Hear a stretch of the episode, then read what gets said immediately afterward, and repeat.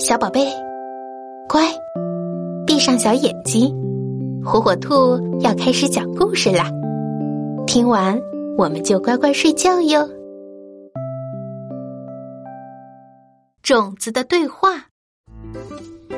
黑黑的土壤里，种子们酣睡着。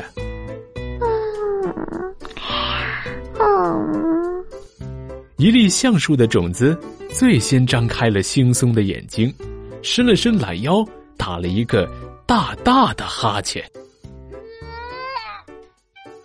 激动的对同伴们说：“我听见春姑娘的脚步了，春天来了。”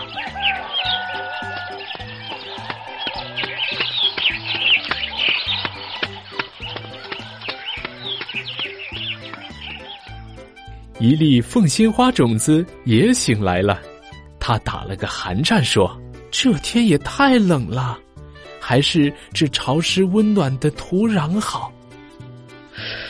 ”咦，橡树大哥，你怎么一下子就醒来了呢？橡树种子兴奋地说：“你仔细听听，外面的世界，春风在唱歌呢。”多动听啊！他轻轻睁开眼睛，好像在倾听外面美妙的声音。凤仙花种子皱了皱眉头说：“啊，你别做梦了，外面还可能下着冰雹呢。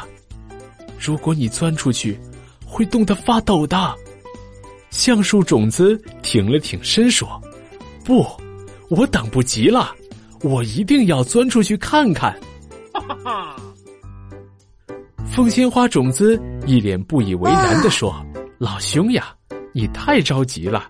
如果你冻得流鼻子，可别怪我没提醒你。”哈哈哈！